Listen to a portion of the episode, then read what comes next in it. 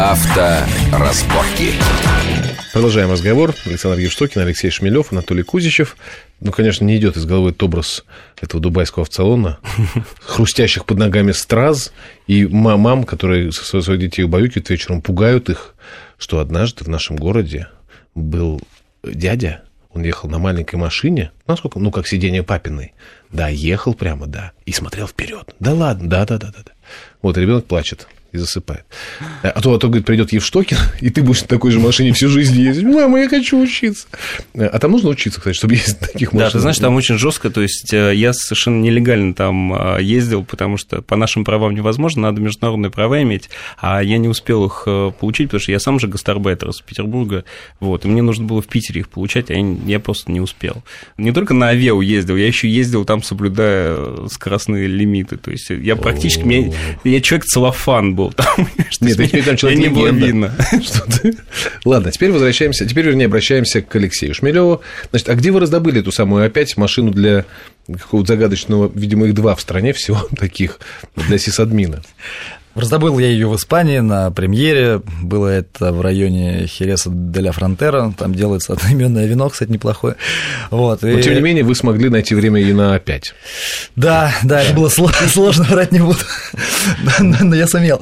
И, собственно, там, да, там я познакомился с этой машиной, и вот у меня, правда, сложилось ощущение, что это машина для человека, повернутого на гаджетах, потому что этих самых гаджетов э, в ней какое-то дикое совершенно количество. Надо начать с того, что... Сейчас, извините, давайте начнем все таки с, так сказать, экстерьера. Во-первых, у нее не хватает двух дверей, но она ужасно красивая. Да. Это купе. Это, это купе, да. Еще есть uh-huh. спортбег.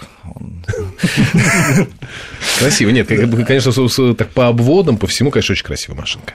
Ну, ее неоднократно называли многие эксперты самой красивой Audi э, из создаваемых сейчас. А, и надо сказать, что люди из Audi признают, что, по их мнению, это самая красивая машина в их модельном ряду. И более того, они даже говорят о том, что вот сейчас прошел рестайлинг, этой модели. Mm-hmm. И модель на самом деле не очень изменилась. Там из нового это фары со светодиодами, такими ресничками mm-hmm. характерными, и решетка радиатора. Причем все это взято, от, по сути, от Audi A6, которая вышла тоже не так давно. Слушайте, ребята, сейчас мы, сейчас мы залезем внутрь к этим всем гаджетам, посмотрите на эту картинку. А может эта штуковина быть тоже, так сказать, как бы метафорой автомобильного мира, вот э, наших, на нашего времени? Как там вот у нас жук ассоциируется с, каким-то, с какой-то эпохой? Потому что так вот я сейчас смотрю на нее, она, мне кажется, извините за это слово, вот идеально идеальных форм. Ну, какая-то она прям почти совершенная, нет? Ой, Толя, Хорошо, ты просто, ты просто реально... Леша, а вы... Не видел ты Давно ты Ауди не видел. Ну, Они ну, все на одно лицо. Или фотография красивая. Ну, тут, в общем, вот эта фотография хорошая удалась, как хозяйки шпроты. Вот, а это просто, ты знаешь, вот Леха говорит, что это самая красивая Ауди. А, а все остальные они такие же? сродни тому, что, знаете, есть пословица в стране слепых одноглазый король. То есть, ну, в принципе, Ауди опять действительно самая красивая, а, самый красивый автомобиль в модельном ряду Ауди. Я, догадался. Ты, тебе не очень нравится Ауди? Мне очень нравится Ауди, ты не прав. Ну, просто я имею... Мне нравится на них смотреть. Да, мне, мне нравится Audi, но у меня есть претензии к тому, как они э, Слушай, сделаны это, по одним лекалам. Это восьмой вопрос. Мы сейчас обсуждаем же экстерьер. Я, так сказать, кушать люблю, а так, да, так в, смысле, в смысле красоты, ну, правда же, выдающаяся машина. Абсолютно. Нет, она, ну, выдающаяся. Да, да, она, она выглядит вживую действительно очень классно и очень приятно, и в ней нет, нет ничего лишнего, вот это самое главное. Вот. Толя, у тебя есть пальто конверт с надписью Audi, только что выпал, он почему-то туго набит. Продолжаем разговор. Итак, э, если вдруг сесть внутрь. Если вдруг сесть внутрь, то, например, сразу окажется, что там можно выйти по Wi-Fi, например, собственного айфона в интернет. Это, в принципе, сейчас Audi вводит на многие свои модели, но, тем не менее, сам факт того, что ты приходишь туда, садишься и подключаешься к интернету, и можно залезть, не знаю, почитать собственный сайт, это, это действительно очень круто. При этом э, она также умеет э, пользоваться интернетом для того, чтобы проецировать карты Google Maps на стандартную навигацию свою. Ну, то есть едешь, uh-huh. у тебя вместо вот этой вот традиционной картинки, пожалуйста, развернитесь, перед тобой какие-то картинки с Google Earth. То есть ты видишь то, как это должно было быть с космоса. И это очень круто. Соответственно, туда же можно подгружать, подгружать точки из, из Google. Ну, то есть не, не те ПОИ, так называемые, которые вбиты изначально в навигационную систему. Хочешь найти какой-нибудь ресторан или бар с блэкджеком, например. Вбиваешь ресторан с блэкджеком, и он тебя находит и ведет тебя через Google именно туда, куда, куда тебе хотелось попасть. При этом она еще ездит. При этом она еще и ездит, к сожалению, не сама. При этом ты можешь скачать билеты ГИБДД и научиться ездить еще по пути тут куда-то. Фантастика. Слушай, а вы думаете, у нас в стране э, есть как бы спрос? Есть интернет? Не, нет, есть спрос на такого рода гаджетомобили? Ну, а что ты тебе будешь делать в пробке-то, объясни мне. Вот ты стоишь на МКАДе, да, тебе нужно еще 20 километров постоять. Как аудиокнига Редиард Киплинг.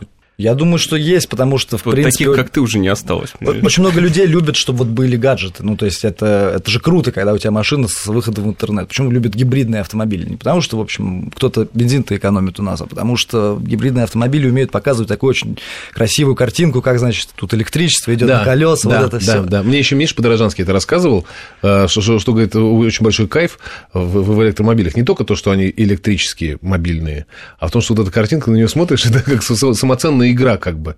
Там какие-то штуки, какие-то символы, что-то куда-то перетекает, бум-бум, здесь горит, здесь обалдеть. Да, да, да, это очень здорово. Я помню, ездил на, на Opel Ampera, это, правда, конечно, не относится к А5, но вот там для того, чтобы ездить наиболее экономично, есть такая действительно игра. У тебя есть зеленый шарик, его нужно держать в центре. Если ты, значит, едешь как-то слишком сильно тормозишь или слишком сильно разгоняешься, шарик начинает то вверх, то вниз скакать.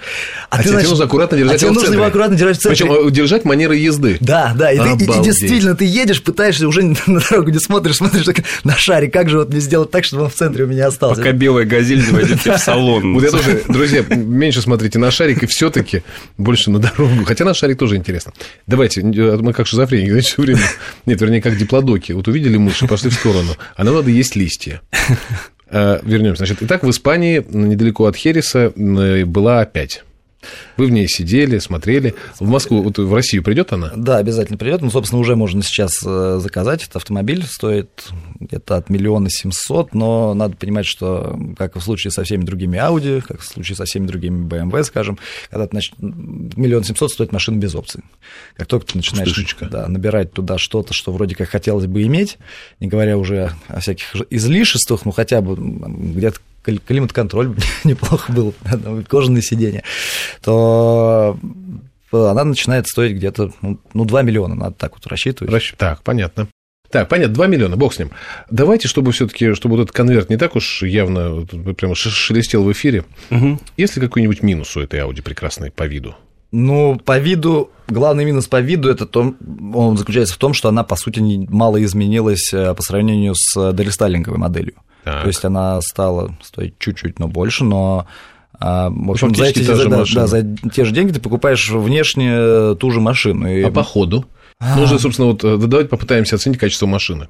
Давайте. Потому что она, она абсолютно вот меня, например, обаяла сразу. Если бы, если мне прислали бы действительно хозяйки удалить шпроты, если мне кто-нибудь показал бы такую фотку и спросил бы, хочешь, я бы даже сначала бы сказал да, подпродал бы квартиру, а потом бы начал бы размышлять, а, собственно, есть ли в ней что-нибудь еще, что мне нужно. Ну, она, правда, она ужасно обаятельная. Ну, на самом деле, среди всех гражданских Audi, я имею в виду, если мы не берем а, в расчет R8, скажем, или какие-то SRS-модели, это, пожалуй, та машина, которой приятнее всего ездить она наиболее сбалансирована. У нее, когда ты поворачиваешь на ней, она не хочет поехать наружу поворота, она едет, в общем, примерно туда, куда ты ее направляешь. Она, ну, на, на мой взгляд, среди всех Audi она едет лучше всех. Но а, надо понимать, что Audi, в принципе, это, ну, на мой взгляд, не самый драйверский автомобиль. То есть, если вы, если вы хотите зажи, зажигать, Ага. Если вы хотите... Как дети шейхов, метать, как нам Саша да, рассказывал. Как, как рассказывал нам Саша, то, в общем, наверное, это не тот выбор, потому что она все равно приспособлена скорее для такой спокойной езды. Да, она может mm-hmm. быть быстрой,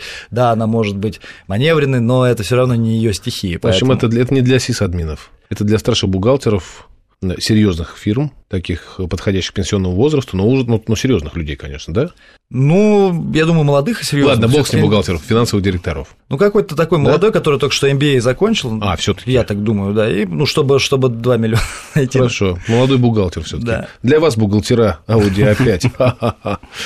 Есть у нас общее представление, нет пока понимания. Ну, так сказать, я, я, я каждую нашу программу воспринимаю в том числе как для себя руководство к действию. И чем больше я знаю, тем сильнее я понимаю, что э, еще больше надо знать, конечно. То есть... Знаешь, на самом деле, вот э, эти две машины, вот, которые мы сейчас писали, Trailblazer опять, они схожи своими компаниями. И Chevrolet, и Audi – это две компании, которые, как ни странно, производят реально ширпотреб. Только в одна в массовом сегменте, а другая в премиальном. Они делают очень хорошие, безупречные автомобили, знают, которые не заводят. Они mm-hmm. знают то, что нужно среднестатистическому клиенту, у них есть образ этого клиента, и они делают нечто, собственно, ровно для него. Он, ему это подойдет. Но если хочется чего-то большего, чего-то более дерзкого, да, то.